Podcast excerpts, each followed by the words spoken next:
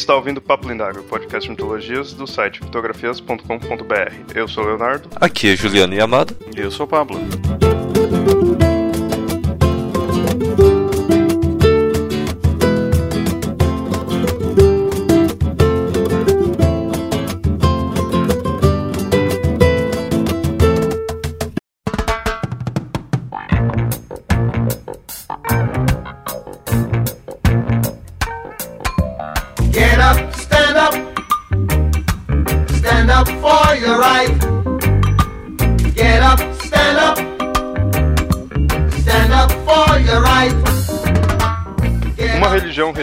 Se comparada com as milenares crenças do mundo.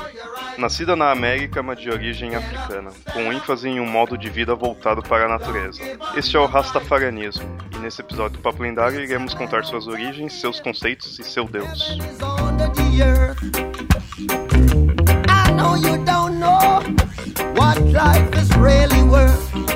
It's all that. Ah, sacanagem. Eu pensei que a gente ia falar do espaguete voador.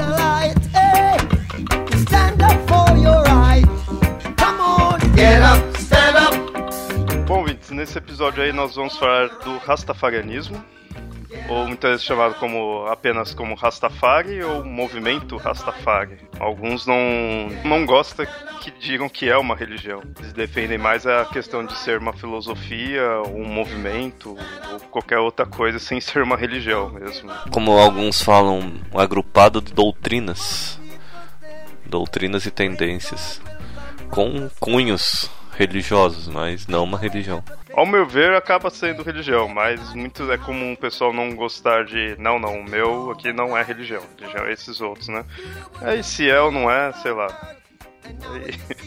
Fica a discutir cada, cada caso.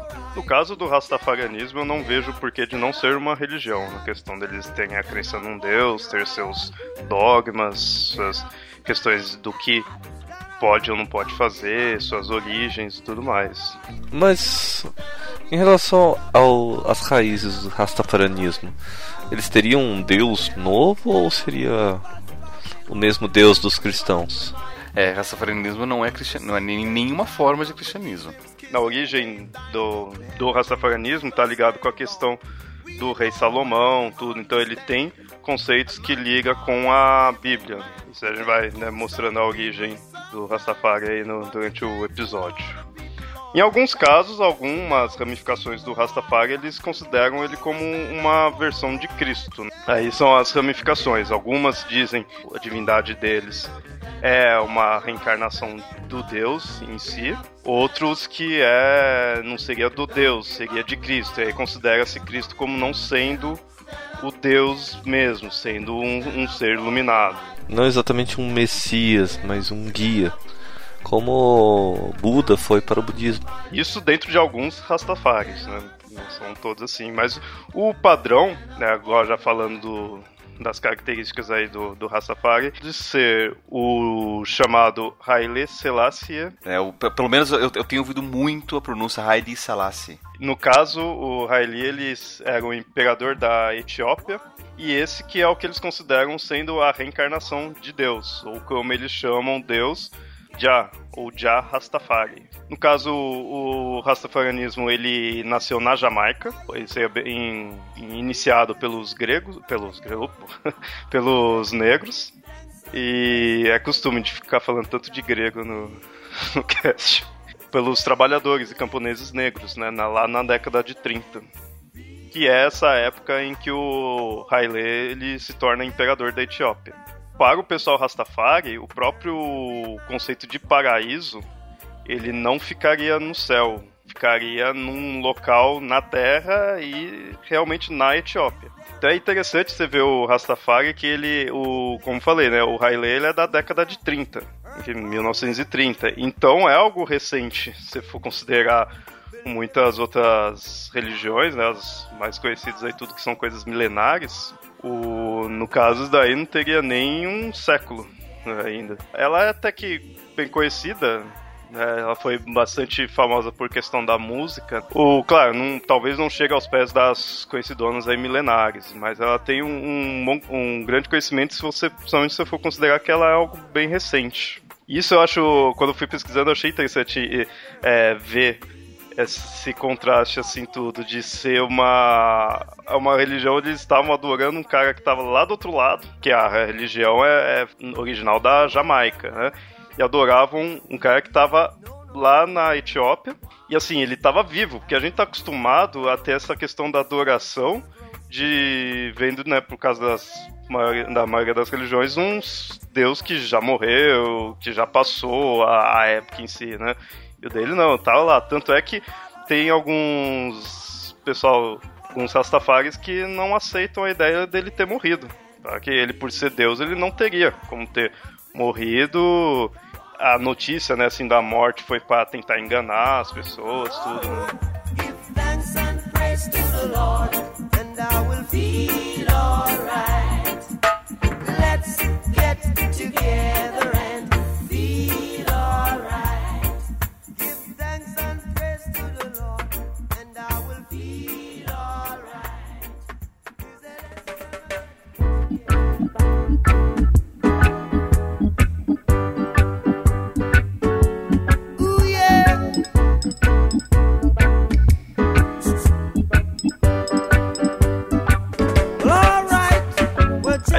interessante então mostrar a origem desse tal Haile Selassie. Né? Nossa, parece élfico isso. Ele é também conhecido como Rastafari Makonnen. Você vê a, do nome dele que ele adotou, né? Depois ter relação com a religião. Aí. E como falei, né, ele se tornou imperador na década de 30, mais exatamente em, em 2 de novembro de 1930. Quem segue o Rastafari mostra que o nome dele, Ras Tafari, que seria o som das palavras, significa raça significaria príncipe ou líder, né, questão de liderança, e Tafari significa paz. Então, nesse, nessa questão significaria como se fosse o líder da paz, príncipe da paz, coisa assim. Né? E ele teria como objetivo de vida, assim, na, nessa reencarnação dele, liderar os afrodescendentes para uma terra prometida. Eu não sei se assim o rastafarianismo fica pregando tanto essa questão de ser os afrodescendentes em si, porque atualmente se encontra pessoas já mais claras mesmo que sejam, né, afrodescendentes, mas não só tão com sangue tão africano assim, seguindo o rastafarianismo. Mas na época da criação, era bem, como era na Jamaica, na época era bem negro mais puro, né? De sangue puro, digamos assim. A espécie humana é afrodescendente. É que popularmente tem aquela questão, né? Afrodescendente é aquele que seu avô, seu bisavô, assim, era da África, né? E a sua cor de pele é, é negro mesmo, né? Assim, tem essa, essa ideia. E aí você vê que no início, mesmo o, esses afrodescendentes que eles diziam é esse pessoal da Jamaica que era assim, né? Que era a família mesmo teria vindo da África, né? Eles não estavam tão errados, até. Até um ponto interessante sobre a evolução humana, toda e qualquer consideração não negra, característica humana não negra, normalmente é recessiva. As características negras elas predominam, são dominantes, são genes dominantes, o loiro, alguns tipos de olhos claros, principalmente os azuis, pele mais branca, apesar que a pele branca ela é mais uma adaptação ao, ao ambiente, mas certas adaptações ditas como humanos perfeitos, eles são na verdade recessivas. Elas têm a tendência a sumir, voltando ao. Então, em 75 o Haile morreu, mas como falei, né, muitos aí não aceitaram essa morte dele e falava que ele voltaria aí para libertar as pessoas e continuar na sua missão.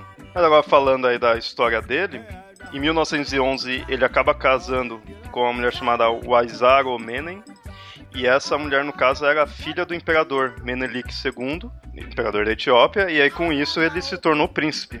Após a morte do Menelik II, o neto desse Menelik que acaba se tornando imperador em 1913, mas não muito tempo depois ele acaba sendo deposto pelos nobres do local, junto com a igreja ortodoxa da Etiópia, porque suspeitavam dele estar tá se convertendo ao islamismo. E aí assume por um tempo uma filha do Menelik, chamada Zeudito, e nessa época ela tinha assumido mas o Haile ele já estava com um certo poder ali de comando. Ele não era imperador, porque tava essa filha né, do, do imperador que morreu, mas ele já estava meio que com poder.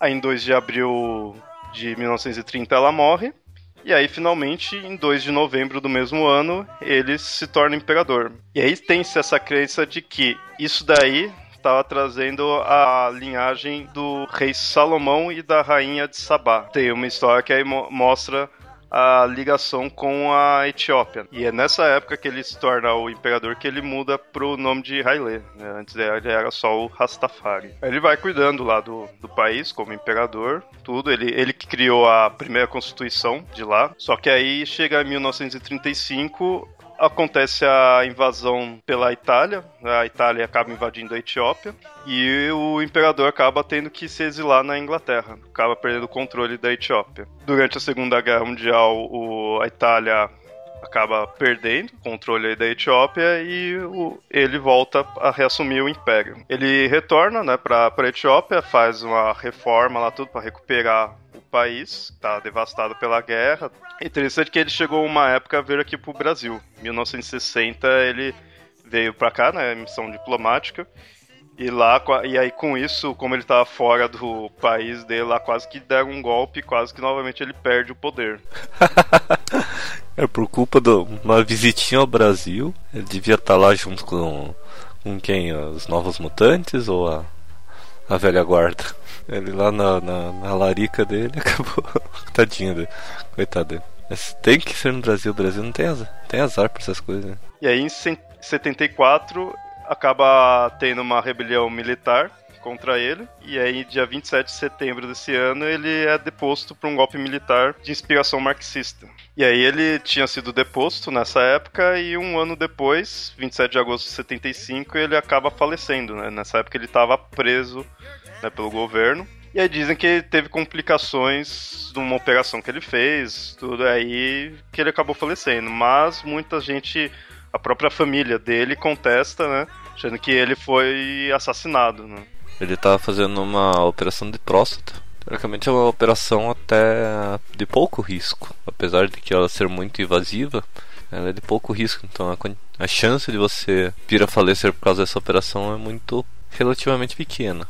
É que operação, no fundo, né? Qualquer operação já é um, já tem seu risco. Mas também você sendo um governante, também de você ser assassinado já tem seu risco, né? É, um ex-governante, porque existe duas, duas hipóteses. Ele era um ex-governante e o mataram mais para que ele não tentasse recuperar o poder.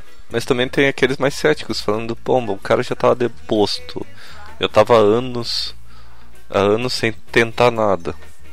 Já estava numa idade avançada, dificilmente ia ia fazer alguma coisa. Mas em, em relação à Etiópia, a Etiópia ela já foi um país cheio de conflitos. Acho que desde a época da, da história clássica ela já, já tinha os conflitos dela. Se não me engano, ela aparece até em, em mitos gregos. Já tinha um mito, agora não vou lembrar. Uma vez que a gente estava gravando, a gente viu. Perseu e Andrômeda. Andrômeda, Andrômeda era... era a princesa da Etiópia. Então, mas é interessante ver esses conceitos da. da é, essas ligações com povos da África, porque a gente está acostumado a ver parte europeia ligando com a África, as, mais assim, questão dos egípcios. E os egípcios, eles são um caso bem à parte, assim, né? Por eles já serem, eles terem bem peculiar, assim, tudo, o pessoal imagina o egípcio e acaba até esquecendo que é da África, é os egípcios, né? Mas é interessante é quando você vê outros povos, outros países da África, assim, tudo ligando com é, lendas ou coisas assim da Europa ou ali da. ou mais do lado, né? Na parte árabe, assim, tudo, que aí junta com as outras religiões, outros mitos. É interessante isso. Quer ver uma coisa interessante, até aproveitando, falando sobre os egípcios, mudando um pouco de assunto, mas já voltamos eles. O, os egípcios, eles eram uma, um povo, apesar de que não ser completamente negro, eles eram um povo mulato. Eles eram um povo miscigenado, mas a tendência do povo egípcio era ser negro. E os hebreus, que vieram a ser os judeus atualmente, eles tinham pele clara. Cabelo crespo, mas pele clara. Olha o nosso pensamento. Os egípcios eram negros e tinham os hebreus, que eram, tinham pele clara como escravos.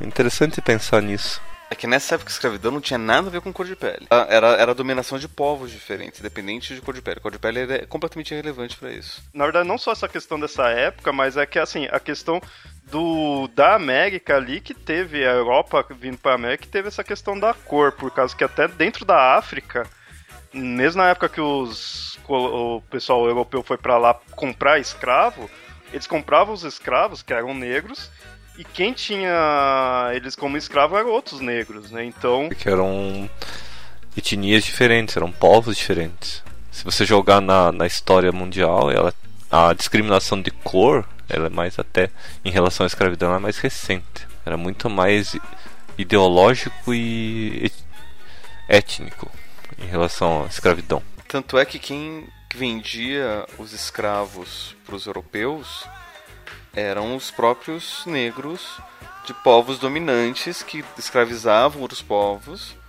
e daí vendiam esses povos escravizados. É interessante fazer essa, essa analogia com essa ligação com a África, que às vezes parece que a África fica meio afastada assim, não. Se for pegar a história, ela tem, tem junção com o resto, né? Mais afastado mesmo seria a América e olhe lá. Ou a Austrália. Em verdade, é. O novo e o novíssimo mundo. Né?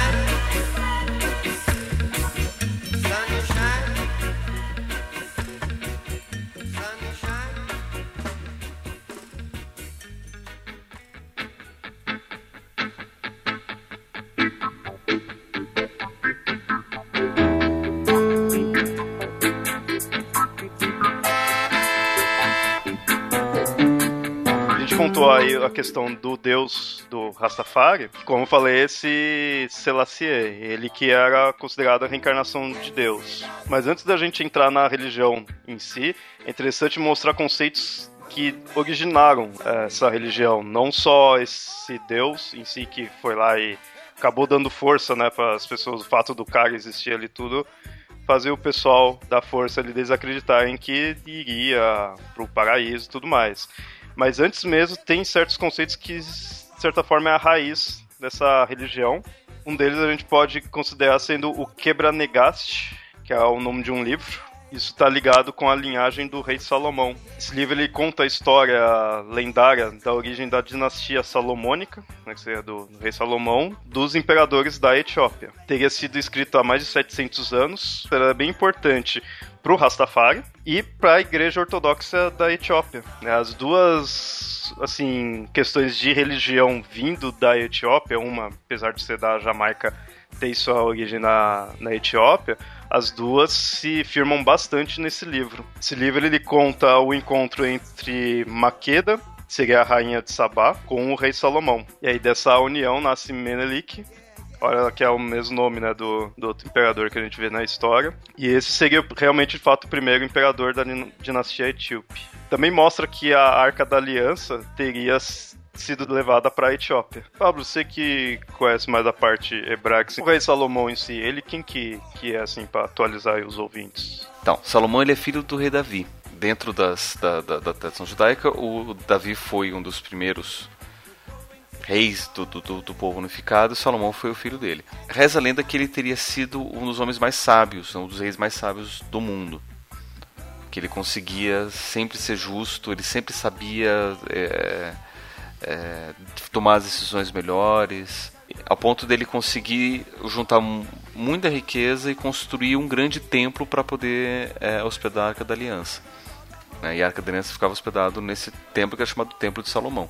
né? Tanto é que quando esse templo depois foi invadido, foi destruído, é aí que se perde a Arca da Aliança. E eu acho que para essa questão aí do, desse livro, daí que acho que iria ter ido para a Etiópia, né? Pois é, existe uma lenda.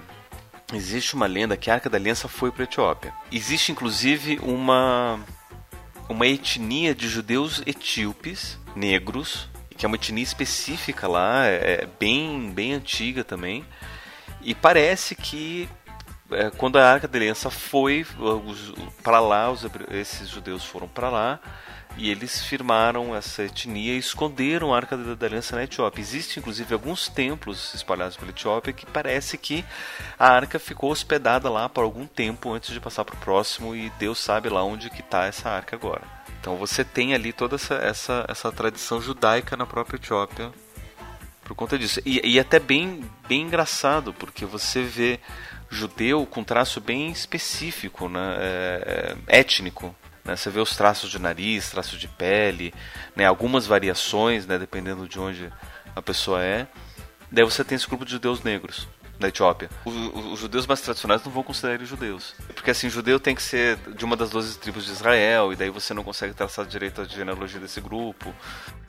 Bom, a gente falou aí do rei Salomão, então é interessante agora a gente falar dessa rainha de Sabá. Pelo povo da Etiópia ela é chamada de Maqueda, né, como tinha falado. E esse reino de Sabá era um dos reinos mais poderosos da região ali da Arábia. E a localização em si desse reino, ela, ele incluiria os atuais territórios da Etiópia e do Iêmen. E em 2008, é interessante que os arqueólogos da Alemanha lá fizeram uma pesquisa descobriram restos do palácio dessa rainha. E seria em Aksum, que seria uma cidade sagrada da Etiópia. Eu acho interessante essas coisas quando você começa a encontrar né, os locais das narrativas, assim. E a história que gera toda essa questão da linhagem, tudo da Etiópia ali, é uma a narrativa que está nesse livro, né, que eu tinha falado, o Quebra Negastio. E lá mostra que o rei Salomão eh, teria convidado a rainha para um banquete. E aí serviu uma comida bem condimentada, tudo para ela ter sede. Também depois convidou ela para passar uma noite ali no palácio. Aí ela pegou e falou: Ó, beleza, eu passo a noite aqui, mas você tem que jurar que não vai me tomar a força. Ele aceitou, só que com a condição de que também ela não pegasse nada do palácio dele à força. Aí ela aceitou, falou, não tem porquê, né? Ela até fica, se acha meio insultada, né? Pô, eu sou uma rainha, você acha que eu vou vir aqui roubar? Ela ficou meio, né, ficou ofendida.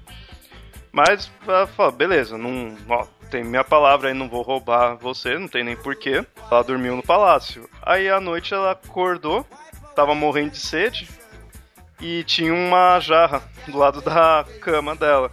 Ela foi lá e bebeu água, uma jarra com água. Né? Ela foi lá e bebeu a água. Aí o rei Salomão aparece ali e fala: Ó, você descumpriu sua promessa. Você tá pegando a água. Aí. E a água é uma das coisas mais valiosas é, que a gente tem. Ele falou: Como você quebrou a sua promessa, eu vou quebrar a minha, né? Tipo, não tenho porquê de eu manter minha promessa. E aí deitou-se com ela. Daí que nasce a linhagem toda do, da questão da, da Etiópia. Por isso que a linhagem dos, monarca, da, dos monarcas da Etiópia teria vindo da linhagem de, do rei Salomão. Isso acaba ligando para os Rastafaris com essa questão de ligar com a parte hum, aí da, da história bíblica, do esse conceito mais divino, né, mais religioso. Ele, e é interessante, sempre colocando os reis como né, algo algo grande, algo divino, né? Não era só qualquer reis ali. Era vindo do rei Salomão que veio do Davi que tem toda a sua importância. Atualmente a gente já não tem muito mais disso, né? A gente dá valor aos governantes, mas ao valor extremamente político. Os reis antigamente era mais essa questão, tinha um que divino. Na verdade acho que o, a própria ato de ser um governante já dizia-se que ele era um, um cargo divino. Era das próprias lendas diziam que os primeiros governantes ou eram filhos diretos dos, do, das divindades ou até mesmo as próprias divindades. Então, se, se o governante estava lá, ele é porque ele foi escolhido pelas divindades. Uhum. É, que não, não tô nem dizendo nesse caso do que nem dos faraós lá que muitas falava como reencarnação como filho, né? Assim, só o fato de você ter a linhagem, né? Na linhagem você ter um sangue. Né? Pra você ter uma ideia, até. Olha aqui, a gente tem até uma. Dois exemplos recentes na China e no Japão. O último imperador da China, até o, o último mesmo, até cair regime imperialista e entrar o regime comunista no, na China, o, o imperador era considerado um filho divino. E o Japão foi até a Segunda Guerra Mundial. É aquela coisa que eu sempre falo, né, que a bomba atômica mata Deus. Exatamente. que foi tacar a bomba atômica que ele pegou e foi lá e baixou a cabeça. Como falei, não precisa necessariamente ser um filho do Deus ali para ser o rei e tudo, mas você tem na linhagem esse sangue divino. Tem essa linhagem e aí chega no Haile que se torna imperador. E aí ele se torna imperador e ele é o Deus reencarnado. Então, mais uma vez, você tem esse Deus rei no caso, o imperador, para ser mais exato. É interessante quando você pega muitas pessoal descrevendo como é o Rastafari, eles se preocupam mais nos costumes do que mostrar essa origem. No máximo, eles falam a questão de ter uma origem da Etiópia e citar o Haile. Eles não. Muitas vezes eu não vejo muito ligando com a Bíblia.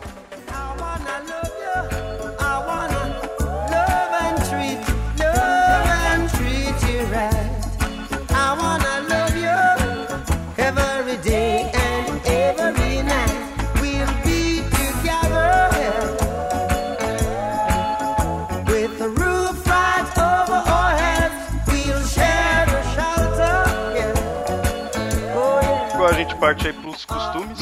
É interessante você ver o, pessoal que segue o Rastafari. Eu fui analisando, você vê eles têm um quê meio de hippie. Um quê? Tem certeza que é só um pouquinho? Mas é bem aquela questão de ser da natureza. De, eles se põem como uma religião de amor, de, de paz. Apesar que falar que é uma religião de amor e paz praticamente toda religião se põe assim, né? Muita religião se diz, somos a favor da paz e do amor. Nesse ponto já não seria tão diferente né, do comum. Mas eles têm a questão de hippie, uma por causa da, da, da isso é o que mais marca popularmente os o rastafarianismo. É sim, e outra coisa, aproveitando assim para fazer um, um disclaimer, falar os dois pontos, né? Eu, todo mundo sabe que eu sou extremamente contra drogas e tudo mais, mas o pessoal, ele tem uma tendência de, de generalizar rastafarianismo, ele tem a tendência a usar o, a droga como facilitador, uma comunicação com o divino a gente esquece que muitas outras culturas faziam exatamente o mesmo. Os gregos, os romanos também, baseados nas culturas gregas. Os indígenas norte-americanos faziam muito disso também. Se existe o advento da droga como um psicotrópico que faz mal, que é usado em excesso, e você tem o advento da droga como facilitador divino. Inclusive no Brasil, você tem duas religiões que podem se utilizar de, de psicotrópicos dentro das práticas religiosas, um é um santo daime e outro é a união do vegetal, que usam do ayahuasca. De fato, o preconceito que se tem com o, o rastafarianismo é essa questão da droga. Isso acho que não, não tem dúvida, né? Mas quando você vê o pessoal defendendo o rastafarianismo mostra que a droga não é usada, né? A, a, a droga não, a cannabis, né? A que seria da, relacionado com a maconha mesmo. Eles não ficam né, utilizando outras drogas, eles são até contra a maioria das drogas, assim, tudo, principalmente por ser algo mais químico, assim, mais artificial, de certa forma. E assim, você vê que eles, quando eles defendem, eles mostram que é, é usado de forma ritualística. Não é para ser usado por diversão à torta direito. Até tem alguns que nem, nem usam. Mas também eu fico imaginando assim, pode ter muita gente aí que se põe como Rastafari e fica usando a droga adoidado, né? E aí pode meio que sujar um pouco a imagem. Usa mais como desculpa, ah, eu sou Rastafari e vou ficar us usando droga à vontade. Não, não é assim, né? Até mesmo as religiões que usam as drogas mais pesadas, elas têm um momento, a forma certa de usar. Porque se for ver também, se a droga é, é algo importante ali para a religião, para você meio que enxergar melhor Deus, ter um contato maior com Deus, algo desse tipo, não tem por que você tá usando sempre. Você não vai se tornar algo corriqueiro. Senão ele perde o que é sagrado. E aí outras questões dos costumes deles é também o cabelo. Então, o pessoal chama né, cabelo Rastafari, porque eles não cortam o cabelo. Eles têm essa tendência a não cortar. Tipo assim, não, não é que não cuida, mas você não fica passando produto no cabelo, você não, não vai ficar alisando o cabelo. E muitos Rastafari defendem até a questão assim: o seu cabelo é daquele jeito tem que ficar daquela forma, você não pode ficar modificando seu cabelo. Isso eles veem num trecho bíblico, que é Levítico 21, 5. Fala, os sacerdotes não rasparão a cabeça nem os lados de sua barba e não farão incisões em sua carne. Então é daí que eles tiram esse conceito de não ficar mexendo no cabelo, deixa o cabelo crescer. Inclusive não só eles, mas também outras religiões, alguns judeus específicos, mais, mais ortodoxos.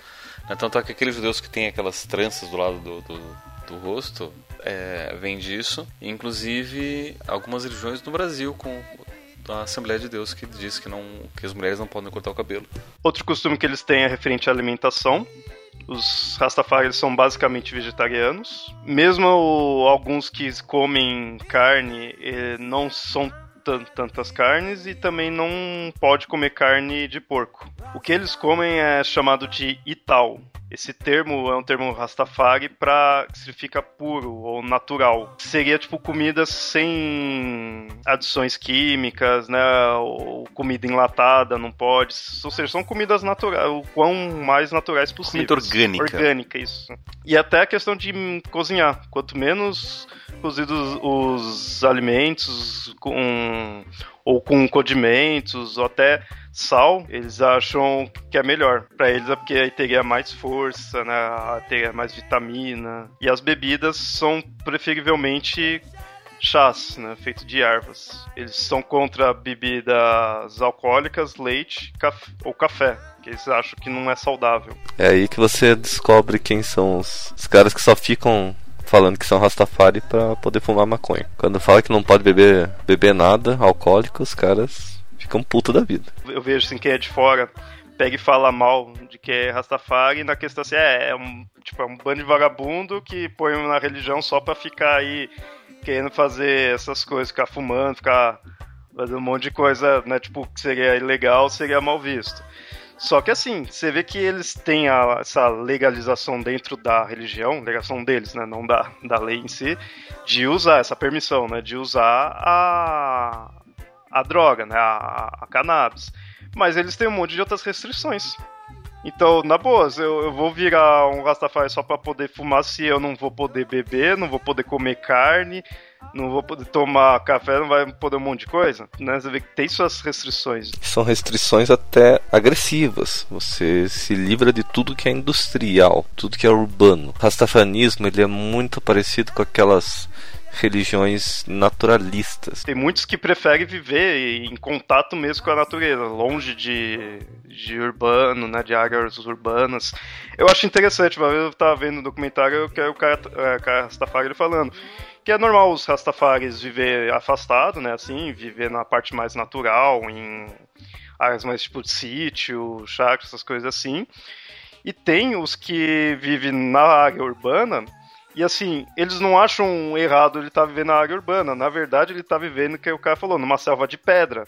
Porque, na verdade, ali, se ele se manter aos preceitos, de fato, ali, de, do Rastafari, de da paz, amor, e seguir esses conceitos, não ficar bebendo álcool, seguir o conceito certinho, ele tá lutando pra caramba, porque ele tá em volta disso daí. Tá ali num meio que vai estar tá sempre tentando ele. Então, se ele conseguir viver certinho, é um ponto para ele. Mostra o quão é, forte ele está sendo. Mas o valor é bem assim, os Rastafari seriam realmente uma religião bem naturalista, assim. Tanto com essa questão de alimento, do modo de ver, de remédios também, né? Os remédios dele acabam sendo mais naturais, eles só usam ervas, né, medicinais, eles nem gostam também de que médicos fiquem, né, cuidando muito das pessoas, eles não, não gostam de ir em hospital. Se bem que eles usam uma das ervas mais pesquisadas para fins medicinais no mundo, né? Bem lembrado. Mas assim, eles acham que dariam muito mais preferência para ser curado ali com o uso daquela erva do que com um remédio que passou por um laboratório, mesmo que tenha sido usado através da erva. Né? E sempre eles põem esses conceitos de, deles de como conviver com passagens da Bíblia, como eu mostrei, né, ali do, do cabelo, tudo, tem a, a, a, frase da Bíblia da qual eles tiram isso. Essa questão de, de ervas está relacionada a uma parte do Gênesis. Só que é interessante, você vê, a gente falou do, de esses conceitos deles serem naturais, assim, tudo, isso é comum em outras religiões. Como o Pablo falou, do cabelo, tem os judeus que são assim, tem outras religiões que usam é, coisas que são consideradas drogas. Os judeus não têm a questão de não comer carne suína. Então, tem todo esse preconceito com os Rastafaris, mas você vê que os, os costumes deles se encontram em outras, em muitas outras. Eu mostrei que é uma religião recente, mas ela é bem popular e parte dessa popularidade dela se deve à música. No caso, mais especificamente, a música reggae. O principal símbolo que era o Bob Marley. Tem-se outros estilos musicais que também foca na questão de mostrar sobre o Rastafari, mas são mais desconhecidão, são mais assim internos, digamos assim, né?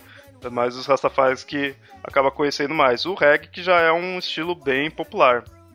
E o Bob Marley foi cara que divulgou bastante isso. Ele era adepto do Rastafari e ele espalhou muito pelo mundo sobre essa religião, principalmente por causa da música, utilizando a música. Tanto que no, no, ano 2000 havia aproximadamente, alguns dizem, não é muito confirmado isso, mas que no ano 2000 tinha por volta de um milhão de seguidores do Rastafarianismo no mundo todo. Talvez perto das religiões grandonas aí isso seja pouco, mas em parte se você considerar uma religião jovem, o Rastafarianismo seria um, uma religião jovem. Apesar de que é recente, há uma curiosidade. Botsuana, que é um país com uma grande quantidade de seguidores do Rastafari, Congo. Ele ainda é Congo ou o Zaire? É Congo ainda, né? República Democrática do Congo. Não, não sei. Muda todo ano. Não sei qual que é esse ano. Tem o Congo belga, tem, o, tem a República do Congo, tem. Tem aquele filme ruim lá, Congo. Nossa, é muito ruim aquele filme. Esse eu acho que eu não vi. Sorte sua. Agora aqui que vem as bizarrices, né? Você tem uma grande comunidade de gente nos Estados Unidos, né? Normal, né? Lá tem de tudo, né? Trazida muito pelos jamaicanos que vinham da Jamaica para os Estados Unidos. Reino Unido a última contagem foi em 2001, se contabilizou cinco, cerca de 5 mil rastafarianos no, na Inglaterra e no país de Gales. Agora vem uma bizarrice: existe comunidades rastafarianas no Japão. Eles surgiram na década de 70 e 80 também por influência do, dos rastafarianos americanos e eles se acumulam mais em Tóquio, Osaka e cidades próximas, principalmente as partes mais litorâneas. Eu não consigo imaginar um japonês com aquele tipo de cabelo.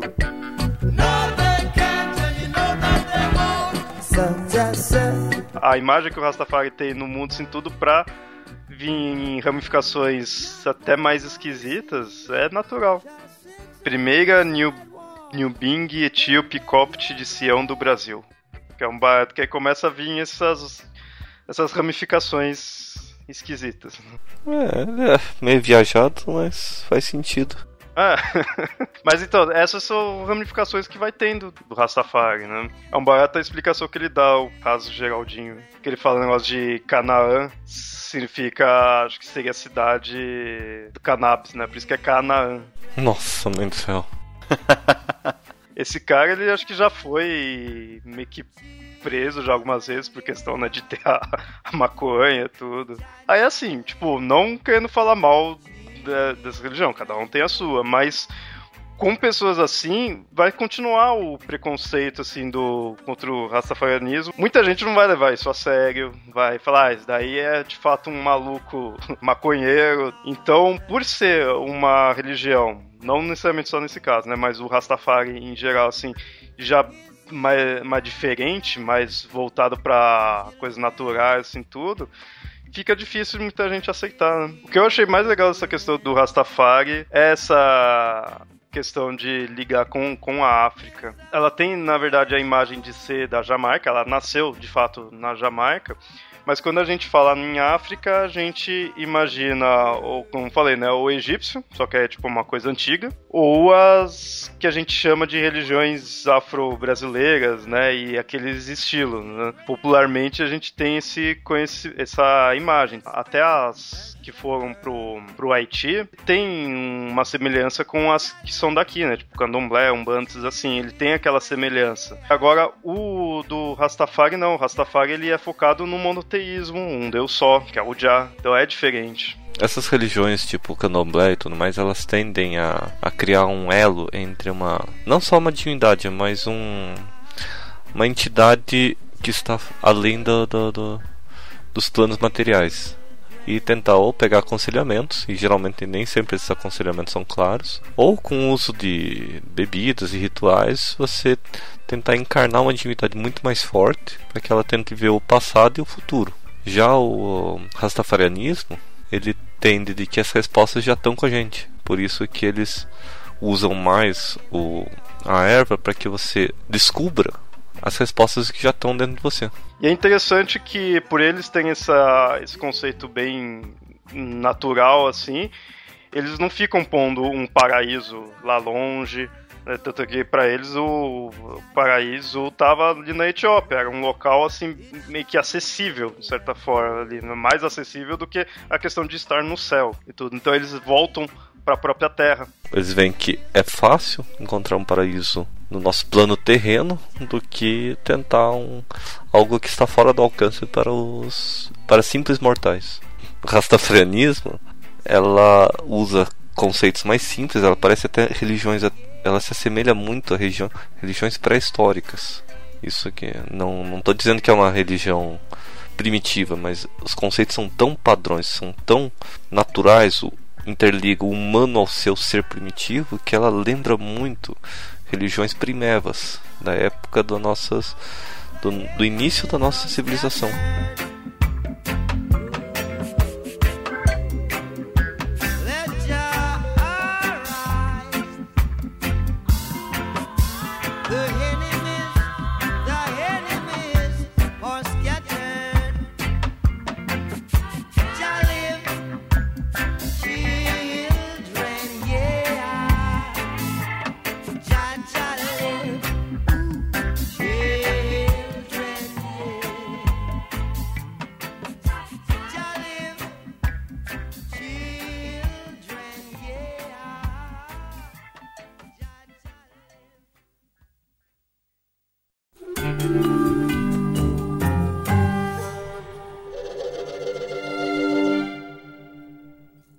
Bom, Vintes, esse foi o episódio que a gente falou do Rastafarianismo. Não do pastafarianismo, do Rastafarianismo com R. A famosa religião aí que é meio controversa por seus usos, né, de, de ervas, da, da cannabis e tudo mais. Espero que vocês tenham gostado aí do, do episódio. Se vocês tiverem algo mais aí que vocês conheçam, alguma vertente, tudo que o Rastafari tem bastante vertentes. Fique à vontade aí de falar, né, se alguém for aí do Rastafarianismo, quiser comentar algo mais aí, fique à vontade. Vocês podem mandar e-mails para mitografias.gmail.com ou comentar lá no site. E até mais. Um abração. Tchau, tchau.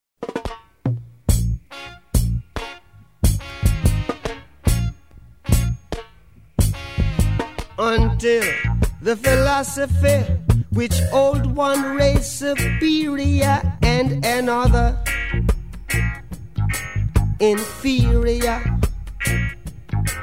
is finally and permanently discredited and abandoned. Everywhere is war. It's a war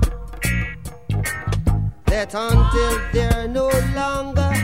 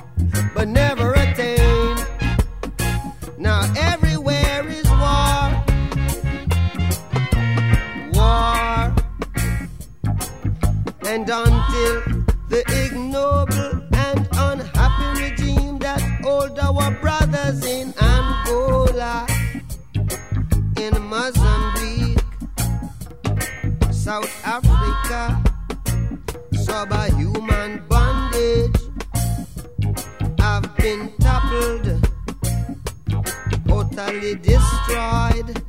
Well, everywhere is.